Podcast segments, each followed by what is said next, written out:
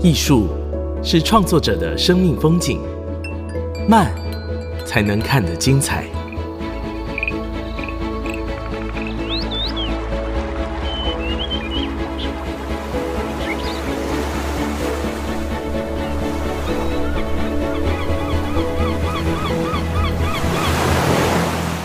跟着艺术慢慢走。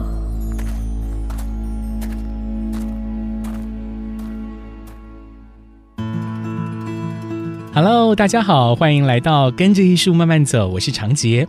我们的节目呢是在 IC 之音 FM 九七点五，每个礼拜三晚上七点播出。另外在 Apple、Google、Spotify、KKBox 这一些 Podcast 平台都听得到，请你赶快订阅。曾经啊有个调查说哦，我们看一本书可能只能记住大概百分之十，也就是一成左右的内容。如果是听声音的话，记忆的内容大概是两成，如果看画面的话，大概记住三成的内容。不过呢，如果是透过经验或者是体验的话，诶，那么我们会有九成左右经验跟体验的记忆。所以呢，也因为如此哦，最近几年啊，沉浸式体验非常的夯，在行销的领域啊，在艺术的领域啊，都可以看到相关的应用。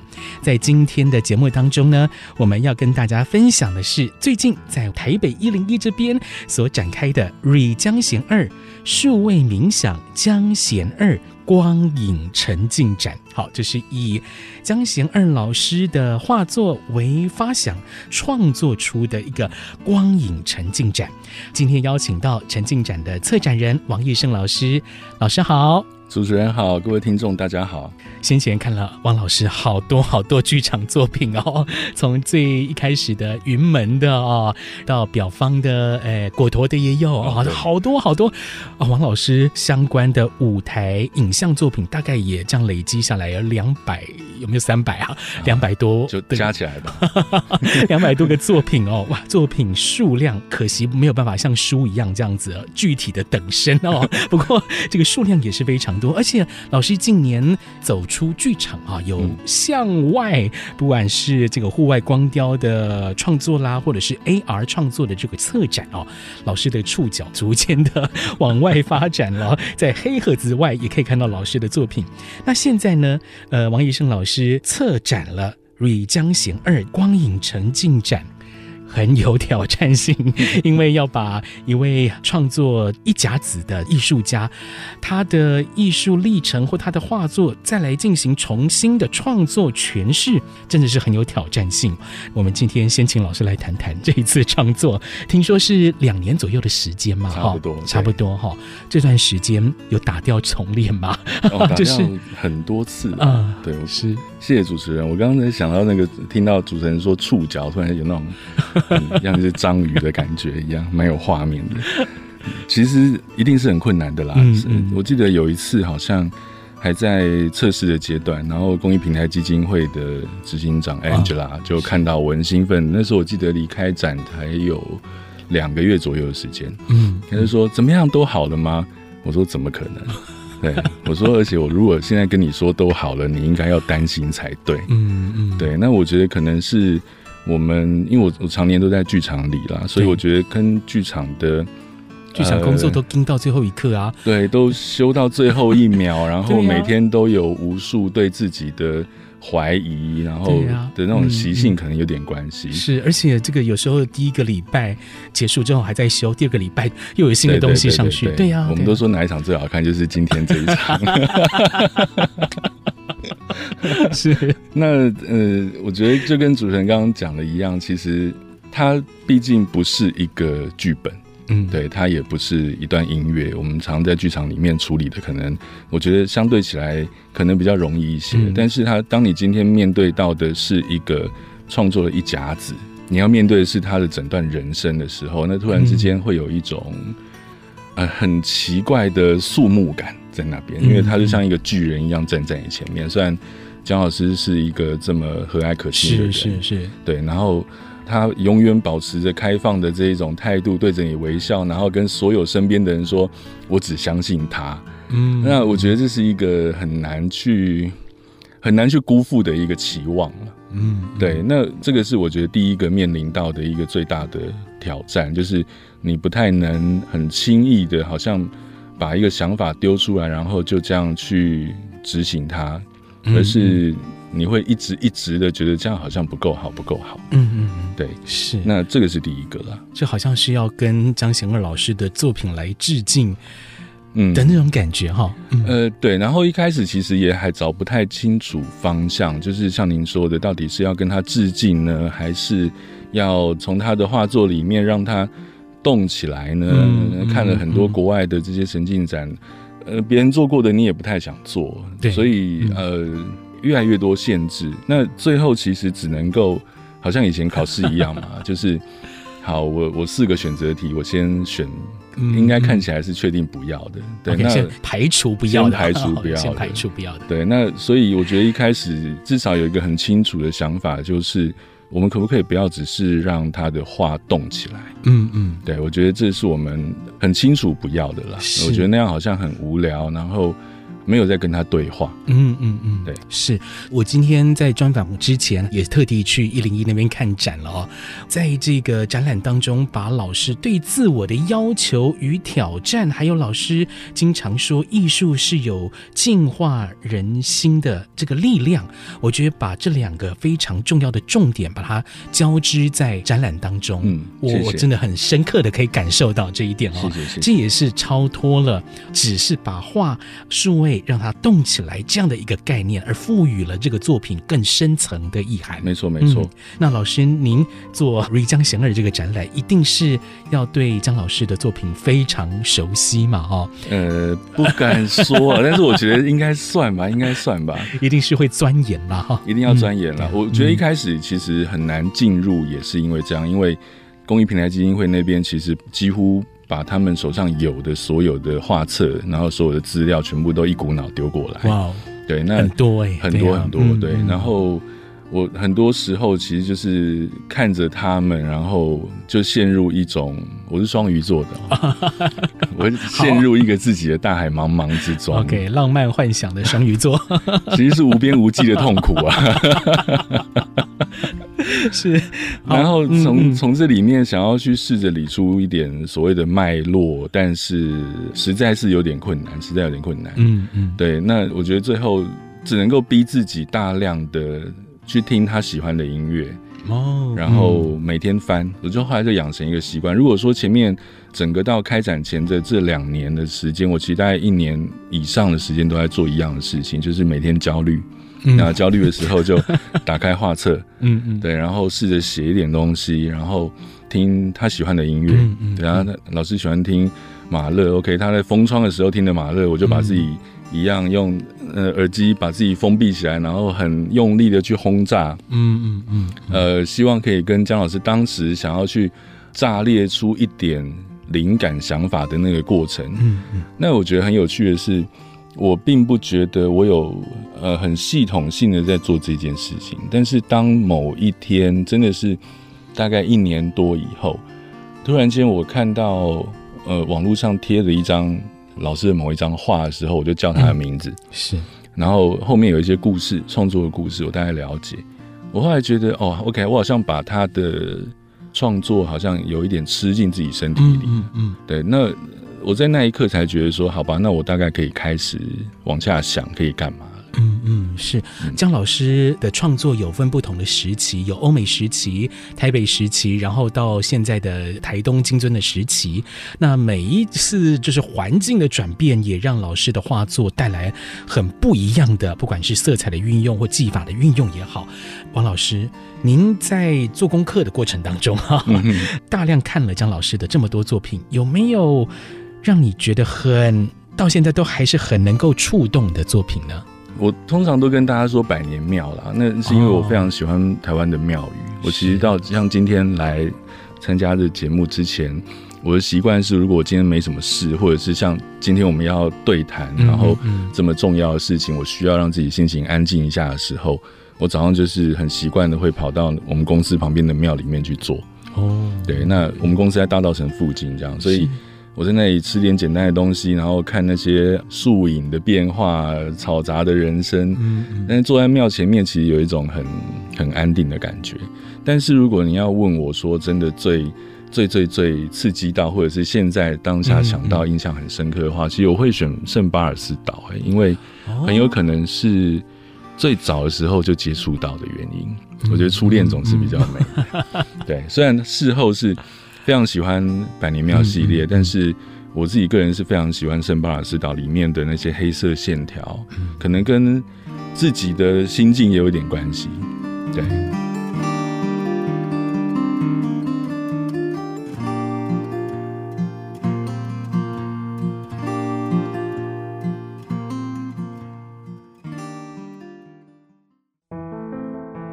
欢迎回来，跟着艺术慢慢走。我是长杰。今天我们邀请到剧场影像创作者，也是 Re 江贤二数位冥想江贤二光影沉浸展的策展人王义生老师，来跟大家分享这一次啊，在台北一零一双荣誉这边的展览。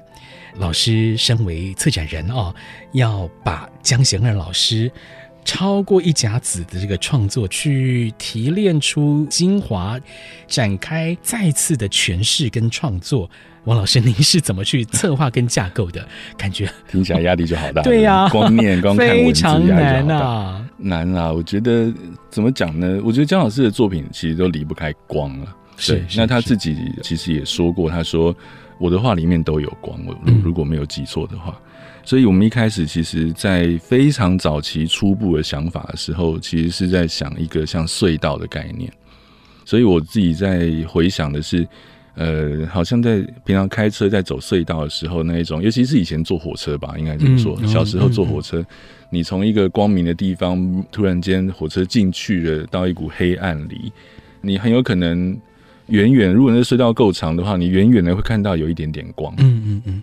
那我觉得在那个黑暗里面摸索，就很像他早期刚踏入他的艺术创作领域的时候的那一股风窗啊等等那一种，尤其是你刚进入黑暗里面的时候的那一个眼睛的那一个无法适还没有适应黑暗的那一股全黑，嗯嗯嗯，走到中段的时候，你可能慢慢的因为适应了那个黑暗，所以你看到开始看到 OK，原来墙壁上有那么一点。好看的事情，有一些质感，有一些什么？呃，重点是远方的光其实离你越来越近。嗯嗯。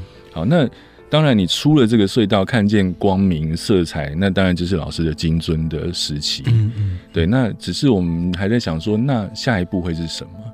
我我记得我在看上次去看北美馆的那次大型回顾展的时候，其实哦。老师最让我感动的作品，其实反而是金樽净化之夜，就是那一个现在也摆在一零一。为什么他会放在呃双荣誉的这一个场域里面？其实是我们很希望这件作品可以再现。嗯嗯，因为它是让我觉得，哦，原来江老师他的作品除了平面的绘画之外，原来他的立体雕塑，嗯嗯，呃，是这么的精彩。而且如果大家听到这一段有。呃，未来你去看展还记得的话，其实你拿着手机竞拍哦，金樽净化之夜这个机械装置哦，它看起来好数位啊。嗯，对，它的那些铁丝线条是其实是非常数位的。所以我们在那里面，其实我在看那件作品的时候，我觉得得到的一个很大的启发就是，哇，很不简单的一个当时可能快要八十岁的一个老先生，持续的在改变自己、挑战自己，然后有一个全新的媒材。而且竟然这么的富含数位感，当然他自己不会这样想，所以我才会觉得，为什么希望这一次在双荣誉的这个展览，老师可不可以把这个作品再放在那边？因为我觉得它是对我来讲是一个所谓的过去一大段时间的摸索，我觉得它是一个未来了。嗯，对，那所以也是为什么双荣誉策划了三个展区，第三个展区会叫未来之光，嗯，然后也放了金樽进化之夜的原因，就是。因为。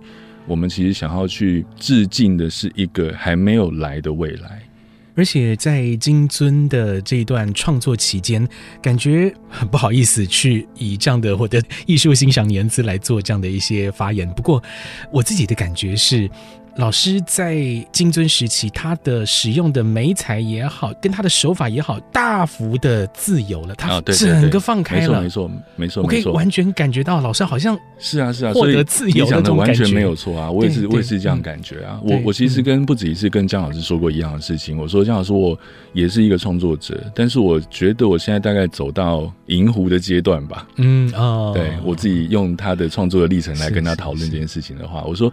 我还不知道我的金尊什么时候会来，但是我觉得这次跟您认识哦，给我一个最大的鼓舞，嗯、就是你在这条路上面，你只要一直走，嗯、你有机会会看到金尊。好、嗯，那金尊对我的意义，其实就跟您刚刚讲的一样，就是他已经随心所欲了，嗯、而且技法纯熟，然后到这样的阶段就地取材。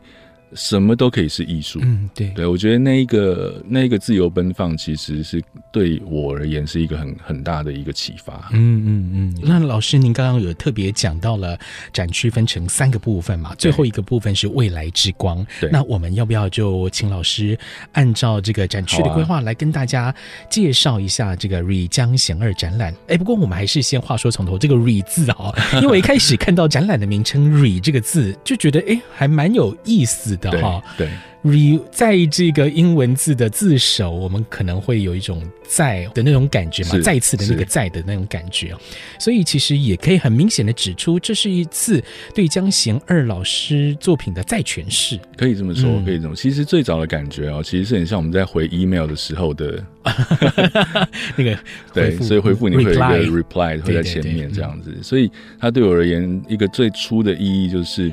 我们站在这个巨人前面，然后我们想要去回应他，其实还没有深入他之前，我觉得那个致敬还没有出来，所以就是一个回应。那 response，呃，对，是一个 response，然后也是一个 reply 的的一个感觉。所以我们找了，呃，刚刚有提到说，我们觉得在老师的作品里面，其实看到了很很多的数位性，嗯，的可能。那后来我觉得有一个关键是有先在找所谓的主视觉设计的时候。我就找了何庭安，那其实这是我第二次跟他的合作。那我觉得这 年轻人这小伙子很厉害，是他看事情很精准，然后冷静客观。我跟他聊了整个想法之后，他给了我一个呃，我到现在还没有办法忘记的一个回应。他就说：“哎，医生，我觉得我们很有可能哦，我们好好的做，他很有可能变成是一个未来所谓的资深艺术家跟年轻一辈的艺术家合作的某一种范例。”某一种、对典范称不上，可能是一种范例。那我觉得这也给我一个很大的鼓舞。我刚好站在这个两个世代中间，对我现在四十五六了这样子，刚、嗯、好姜老师跟年轻世代这一辈这样中间，呃，蛮有趣的。就是我在回应两边啦，应该应该这么说。嗯嗯嗯、好，所以如果回到 “re” 这个字的话，慢慢的深入，然后进到姜老师的作品之后，其实我们想要跟他致敬。嗯，对，所以有一个 respect 的一个 respect 的一个意义在里面。好，那再来，其实就是像我们刚刚提到的未来之光，它其实有一个再生，然后有一个 reborn 的一个感觉。OK，对，所以这个 re 其实有多重的意义在里面了。嗯，那因此在呃设计三个展区上面，它其实也有那么一点过去、现在、未来的这样的一个通道感。第一个展区其实是呃叫做艺术之路。我自己本身是剧场出身的嘛，所以我一直很希望说，呃，我们能不能在进到最重要的第二展区这个数位光影沉浸展之前，能够有多一点更真实的物件，或者是我我想要提高那个温度啦，应该怎么说？嗯嗯、是对。那如果在第一展区里面能够把它布置的像是一个剧场的这样的一个感觉的时候。那所以大家进来的时候就可以看到说，OK，老师当时在那个法国他的那个画室里面，他自己把窗户用很厚重的那些布啊什么封起来的那个那个感觉到底是什么？重点是我们留了很多姜老师说过的一些金句在这个第一展区里面。好，那我希望可以透过这个一点点，我都把它称之为是一个像线索一般的。其实他你在第一展区的时候，已经把第二展区将要介绍给你的内容，大概都给了一些足够的暗示了。嗯嗯、是对，所以从巴黎圣母院的，从呃百年庙的，然后到金尊时期的银湖的也有啊，然后风窗时代的也有。嗯、我希望大家带着那么一点，我觉得很温暖的、很很有触感的，嗯、其实都可以去摸的。那老师也提供了位置可以去做的，他位置可以去做的，对。那老师其实他也提供了他自己平常在使用的一些话剧、器具，甚至他自己个人最喜欢的一张海报，也都在第一展区里面。是，所以看完之后进到第二展区呢，就是数位冥想，等于是在重新以数位的方式去体验刚刚第一展区所所给你的暗示。是，第二展区数位冥想也是。花最多时间、最多人力，对啊，来投入的一个展区，对啊，所以这个展区你会看到的，其实就是我们五组多媒体团队。是，呃，我当时在记者会里面，其实一点都不夸张，我说我们这是一个国家队。嗯嗯，我真的跟各位讲，你找不到比这个团队好了，我们不要，我们不要，对，我们不要这样去讲，对，但是他他够豪华，非常豪华的阵容，他非常豪华的，因为他这个团队里面。大大小小包办了台湾近几年所有的三金典礼，嗯，呃，所有的设计展，大的这些事情全部有他们的身影在。好，然后更别说我们的音乐总监陈建奇，是也是三金得主。他对 他在创作这个 香贤的音乐当下，才刚拿到金马奖，嗯，对。好，所以它是一个如此豪华的阵容，然后浓缩在这个二十二分钟左右的第二展区，对，数位冥想、嗯嗯、是第二展区看完之后，其实到第三展区是很希望让大家可以再回到一个被视觉、被听觉刺激过后的某一种回复。嗯，嗯呃，所以我们在第三展区未来之光这边，除了有刚刚提到的，我们把江老师的那个金樽净化之夜这个作品。安置在那边之外，其实我们有一个非常大的一堵墙，那堵墙上呢，就投影着老师他自己亲手挑的，嗯嗯，三十二幅他最喜欢的画作，最具代表性的画作。我们用很安静的方式在那边放着马勒的音乐，嗯嗯，非常安静，希望大家可以坐在那边，再次去思考一下，说我刚刚到底经历了些什么。那更别说在第三展区，我们在旁边隔了一个小小的空间，嗯嗯，它其实是每一个江老师的展览，从北美馆，甚至他自己在台东的展览，他这次的高雄的展览、嗯、都有的，都会有的一个叫冥想空间。对，对，那这冥想空间，老师他其实从以前最早的用意就是他希望大家。不只是来看画，而是有一个能够跟自己对话的一个相处的时间空间。嗯，所以它里面通常会摆了一些地垫啊，嗯、甚至他希望你可以躺着看啊、休息呀、啊，大概是一个这样的一个安排、啊。是，是都是小幅的画作，小幅的画作、哦、都是小幅的画作，摆在一个小型的空间里面啊，对，安静的空间，安静的空间、嗯。在这一次的数位展，当然也是用数位的方式来呈现哈。是。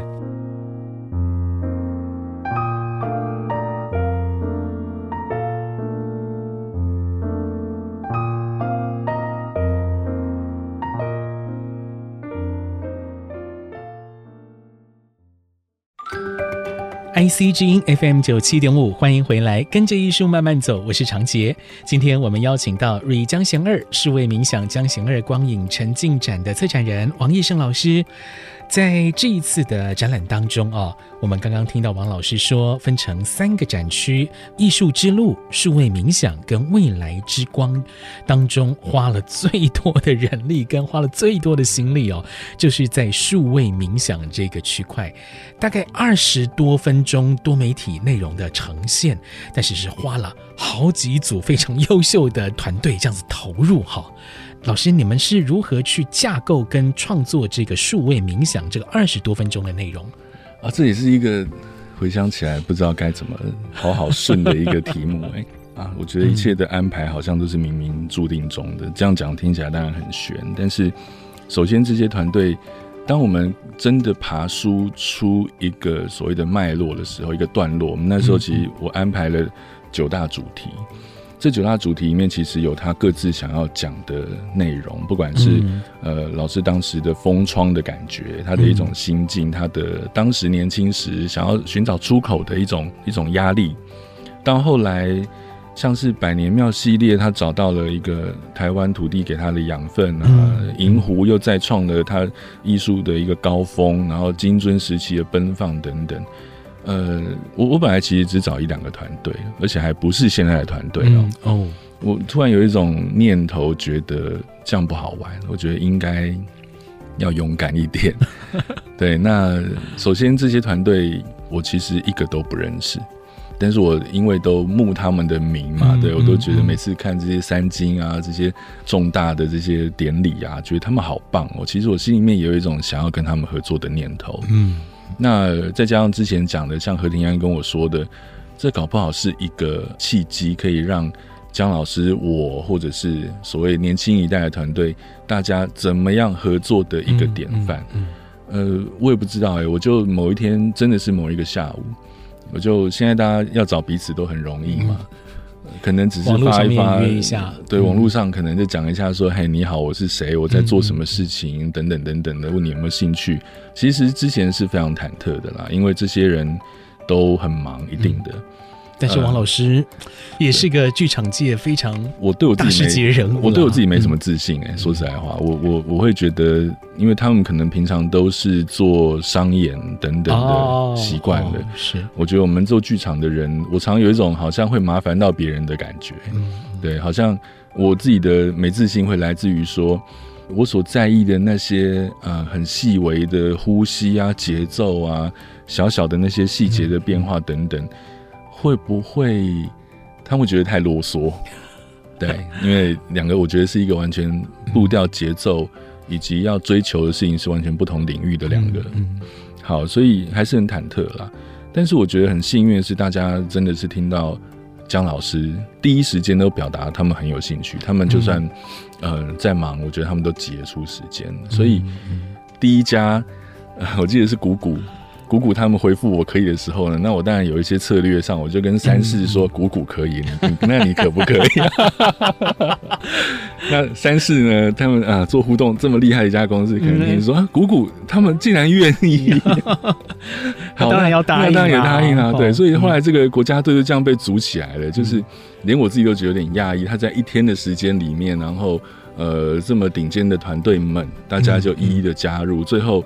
陈建奇，我一直从头到尾都没有太担心，是因为我我跟他私私私交是最、嗯、最久的，但是还是很忐忑，觉得嗯，建奇 这么忙，对我说建奇老师，他听到我叫他建骐老师，他就说你有什么事？我说有事有事。后来他他真的很爽快，他就加入，他什么细节都没问，他说哎、欸、好哎，他觉得这是有趣的事情。好，那。这个团队就这样组成的。那我刚刚一开始说，觉得很很很巧合的一点是，这九个段落里面呢，其实我心里面也大致的帮每一个团队都分配好他们适合什么样的段落。哦，okay. 所以我们在第一次大家大碰面的时候，呃，我其实心里面还是有点忐忑啦。我觉得好像不应该。直接跳过大家的意愿，然后就说：“来，你帮你们选好，我帮你们选好了，这是你们，这是他，这是谁？这样子，我还是很希望说，大家第一个是能不能就自己最有感的的那个段落。我觉得那个，我我跟他们合作之前，其实都跟每个团队讲过同样的一句话，就是我希望这一次不管怎么样，你要做得开心。”嗯，对，那我觉得我的工作是我帮你把一条路梳理出来，然后我会给予大家最大的支持。好，那那一次开会其实很有趣，大家心里面后来挑的段落都跟我心里面想的段落差不多，而不是差不多是一模一样，一模一样，哇，一模一样。对，然后唯一剩下一段大家没有挑的，其实是我自己最想做的哦。对，我自己负责第四段土地嘛，对对。那大家都不挑那一段，我就觉得天啊，这到底是怎么一回事？我说，你们愿意让中年设计加入你们的行列吗？对我，那你们如果愿意的话，那我自己挑一段，嗯，我来跟你们一起接力。我觉得太有趣了，这个机缘是。那这些段落就是暗示啊，净化啊，围城、土地、银狐、阴符啊，金樽、终章、未来等等这样子分不同的段落哦。对，那这些段落都可以说是从老师的经验或从老师的画作做出发。呃，可以这么说，出发而已，是说做出发，但是是完全另外一番新的，呃，可能有用一些其中的元素，可以说在诠释，在诠释。但我后来觉得，这个在诠释其实就是一个对话的开始。假设我们今天只是，呃，像我一开始讲的，我很确定的知道，我们不想要只是让他的话动起来，嗯嗯，我很希望大家能够针对，例如说围城这一段好了。啊，好，围城这一段其实在讲的是。姜老师他创作出巴黎圣母院的那一段历程，嗯，如果照刚刚的说法的话，其实他就会像是 OK，我们把巴黎圣母院这个系列的画作拿出来，然后我们重组，我们就呃变成了一个会动的巴黎圣母院。可是那多么无聊的一件事！是这一段很精彩，这段很精彩。对，那可是这一段要讲的是姜老师讲过的那一句话，叫做。一直到画出了巴黎圣母院这一幅画，他才笃定的相信自己可以走艺术这一条路，可以成为一名艺术家。画家，我觉得这对一个艺术家来说是多么珍贵，以及让他笃定的这个这个系列，你怎么可以只是让他动起来？嗯，呃，你应该要呈现的应该是他在找寻到这个答案之前的那个种种的挣扎、心境、矛盾。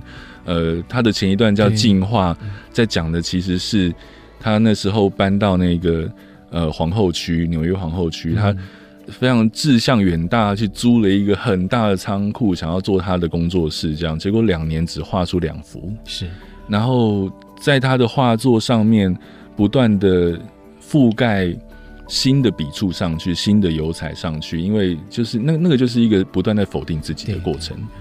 那你必须要让观众去知道，说他这么样的封窗之后，然后雄心壮志，但是每天在打枪自己，每天在否定自己，最后最后最后最后找寻，然后看到了，OK，我好像可以走这条路，结果一走走到现在八十几岁了，对，超过一甲子。我觉得这件事情才是应该让观众真的去了解他的，因为这些话的背后的意义其实是这么的这么的深远。好，所以在围城这一段里面，找寻这个不断在变，其实很像心里面的一个恶魔般呢。我觉得那个恶魔一直在变，一直在变，一直在变，它不就是很 AI 吗？它它它很像现在 AI 的所有的呈现出来的样子。所以我们是因为这样才。决定要用 AI，我们并不是倒过来说、嗯嗯、OK，我们必须把 AI 塞进来，然后 OK，我们可以怎么用？是针对我们想要的主题去寻找适当的科技。对，对，所以就像刚刚讲的，因此每一个段落里面，每一个团队他所擅长的，他就很自然的被摆在那边了。嗯嗯，对。然后我们把这段故事，大家很用用一种接力的方式把这个故事串起来，然后很清楚的知道说。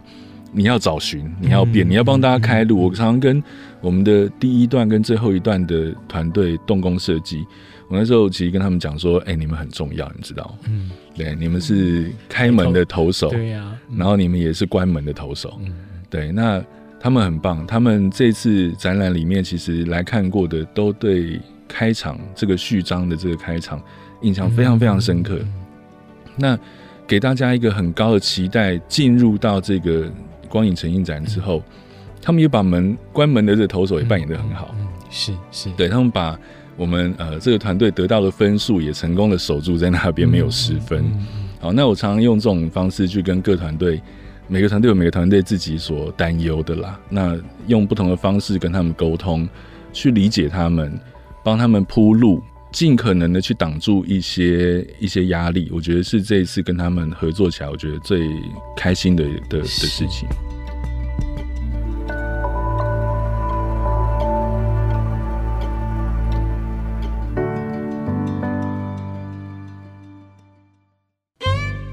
欢迎回来，跟着艺术慢慢走。我是长杰。今天我们邀请到王义胜老师，他是这一次瑞江贤二数位冥想江贤二光影沉浸展的策展人。我们请老师跟大家分享这次展览是如何诞生的。刚刚我们听到了第二展区数位冥想这个展区是如何进行呈现的。那我去欣赏的这个段落哦，当中有好多部分都很有诗意。配合上这个音乐啊，陈建奇老师的音乐，让我有很好的享受跟感动哦。尤其是在围城这个篇章、银湖的这个篇章等等啊，我都觉得哎，有被。疗愈到，或者说我会有感受到那种在艺术创作当中的挣扎，哈，非常的享受。老师，因为这是一个光影沉浸展，呃，讲到沉浸这个词哦，真的是这几年非常非常的夯，什么沉浸式体验啊等等的哦。老师，您是怎么去解读沉浸对于我们感官的可能性呢？好啊，其实沉浸两个字很有趣哦。我我身边一些，尤其是我我的老师，嗯，对，我老师都是剧场人。我我有个老师很有趣，他听到沉浸两个字，他很生气哦，他会非常生气。他说：“什么又是沉浸式？我们在剧场里不就在沉浸？本来就是沉浸，对，对就是。然后对他就是对这两个字非常的有意见。呃，我可能也受他的一些影响哦。我在这之前，我也在一直在思考说，那沉浸的意义到底是什么嘛？可是对我来讲，好了，现在我觉得大家坊间对于它的定义比较像是，呃，利用视觉或听觉将观众浸泡在里面。嗯嗯。可是我自己会担心啦，我会因为我自己也看了很多，我就会觉得说，它很像放烟火。那放了烟火，呃，你得到了一些刺激之后，如果没有再下一个刺激，你很快就会失去对它的耐性。嗯，有点像短影音哎，有点像短影音，有点那种感觉。这是你提的是非常好，提的是非常好，因为现在这个世代就是短影音的时代了，嗯，所以大家的耐性，大家的期待所得到的一些一些东西啦，我觉得那个其实早就跟沉浸这两个字是背道而驰的。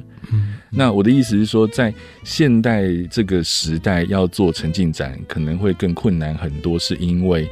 我们越来越找不到愿意把心安静下来看沉浸展的观众。对，那我那时候其实最担忧的是这个，就是我要如何让一群不想沉浸的观众，然后做沉浸展给他们看。天哪！对，我我觉得是这样，尤其是我讲话可能稍微直接的一点，就是我其实每一次到一零一，我自己都是觉得很焦躁的，因为。呃，我不喜欢那个地方，嗯，我不喜欢那个那么商业的地方。然后我走到那边，我觉得我好像，呃，要被吞噬了。我觉得路上的人、观光客，好多好多声音，好多气味，好多 LED 墙，呃，我我会变得很焦虑。嗯，在那样的地方，在这么商业性这么强大的地方，要办沉浸展，我觉得又是难上加难。因为尤其您刚刚提到的，在这个短影音的时代。对啊，我要怎么让大家 二十几分钟的时间？对，所以“沉浸”这两个字的意义变成，如果要回到最开始谈的那个所谓的卡关的话，它是最大的卡关，就是在这个时代。可是后来我看到了一个蒋勋老师他在 TED 里面的那个那一场演讲，哦，是蒋老师上场之后，他就说他想要用这十八分钟的时间念一首诗，嗯嗯。他说：“我们现在的人都把一首诗的时间留给自己，都是这么奢侈的。我觉得原意大概是这样，所以他很愿意用他的十八分钟来给大家一首诗的时间。嗯，呃，我觉得是很感动的。那我能不能也能够，嗯，让这个展成为大家这么。”沉迷于短影音，或者是这么忙碌，或者是种种种种焦躁的时候，你给自己一个小时，我们比张老师长一点，这样，但是一个小时，是你能够把自己丢在那个空间里面，试图安静下来，然后好好看一看，好好感受一下，看不看得懂没有关系，因为这跟之前我在那个剧场的经验很像，就是。有一次，观众在问林怀民老师，说：“哦、是对我我看不懂现代舞怎么办？”所有的编舞家都会被问这个问题。对我看不懂怎么办？这样，那林老师当然就会用每个人都会回答问的方法嘛，他就是说，你看到那个天上的云很漂亮，嗯，风吹得你很舒服，但是你不会问他们想要告诉你什么，对，你只要管着，你觉得它很漂亮，风吹你，你觉得很舒服，这样就够了。那我觉得沉浸这两个字对我来讲最大的是怎么样可以让大家，呃，除了平常我们所习惯的这些外在的刺激以外，去找到呃心里面的那一个跟自己的对话。嗯，好，那你如果问我说我自己个人最呃喜欢的沉浸到底是什么的话，我觉得就是读一本书啊。我觉得读一本书给我的，当我自己进入到那本书里面的情境的时候，我自己在里面跟着作者的。文字，然后我自己产生出的那些画面，嗯嗯、呃，等等的那些所有的想象，然后当你读完了一个章节，然后你过来，哦，三个小时过去了，就像我们前阵子很红的一个词“心流”嘛，哈，对，心流状态，我们沉浸在某一件事物里面，沉浸到忘了时间的存在，对，对，对，而且你还透过你的想象。你进行了一场旅行，然后你到了另外一个空间去了。嗯，对，我觉得那个对我来讲是最棒的沉浸。它并不是把你关在一个地方，然后不停的用用视觉轰炸你，用声音轰炸你。嗯，因为就像我刚刚讲的，那个就是放烟火。嗯，那你必须一波比一波更更大、更大、更强。然后，嗯，对，强完，然后大家觉得哦，好，那可是我得到了什么？对我，我觉得是一开始在想“沉浸”这两个字的时候，最不想达到的，以及最想达到的。是，所以这一次的沉浸展在第二展区数位冥想这个展区，哈，说以冥想为名啊，它的展览的结构是很有。呃，情绪跟诗意的哈，它不是一种强烈的视觉的节奏性的轰炸，而是缓缓的以姜老师他的生命历程、他的创作历程去铺陈，带你进入他的世界，去感受那个艺术带给我们的心灵净化的功能。嗯，可以这么说，可以这么说。应应该说，我们其实哦，也想要去顾及到。更多的观众啊，嗯、所以，呃，我只能跟各位听众说，它里面其实哦，也是有很好拍照的时候啦。当然有，当然有，当然有，当然 也是要有。我觉得它是一个兼顾诗意，然后有叙事性啊，嗯、然后呃，也很好拍的一个地方。是，今天呢，非常谢谢王医生老师特地拨空来跟大家介绍这个《瑞江贤二数位冥想江贤二光影沉浸展》。这个展览当中呢，把江贤二老师他的生平、他的创作，用科技艺术的方式来进行重新的诠释，也是去回应老师他的创作人生，也是对江老师致上敬意。那我相信来看展的所有观众。众们一定都会感受到，包含创作团队，也包含姜老师要传达给我们的这个美学跟生命的体验。今天呢，非常谢谢王逸圣老师，谢谢老师，谢谢谢谢，谢谢大家，谢谢。这一次瑞江贤二光影沉浸展是由科文双融的董事长施振荣先生所促成这一次的跨界合作。好，用一个全新的方式展现了艺术家江贤二老师对艺术的追求，对人生的追求，来诠释他作品里面的艺术内涵。如果说你有去日本看过 teamLab 的展出，应该对这样的光影沉浸艺术不会陌生。当然，teamLab 很厉害啊，细节处理非常细腻，但是呢，呃，整个。场馆体验下来会有一种晕眩感，似乎啊，我们整个身心状态在黑暗当中被这一些声光轰炸之后，有一种被掏尽的感受，就像是刚刚王逸圣老师所说的，好像只能期待有下一个更美、更精彩的烟火。而且呢，这样的作品是非常烧钱的哦，需要大量的资金投入。回过头来看呢。这一次我们介绍的瑞江贤二光影沉浸展，整个艺术团队在有限的资源下，可以诞生出这么具有诗意跟哲理的表现，是很难得的。包含序章跟终章，还有像是啊进化、围城、银狐，还有金樽这些篇章，哦，都是我很喜欢的段落。而且难得的是哦，这个展不是你看完了哦，觉得很美很厉害就没了。重点呢，是以江贤二老师对于艺术的追求啊，来提醒我们，甚至鼓励我们对自己生命目标的探寻，要呃诚实面对自己的内心，才有办法找到人生的道路。所以看完了展，你不只会对江贤二老师有更深的认识。对于你自己的生命也会有所启发。好，这个就是这一次《瑞江贤二》展览当中最精彩的部分。跟着艺术慢慢走，我们在 Apple、Google、Spotify、KKBox 这些 Podcast 平台都有上架，欢迎你订阅。我是袁长杰，我们下礼拜见，拜拜。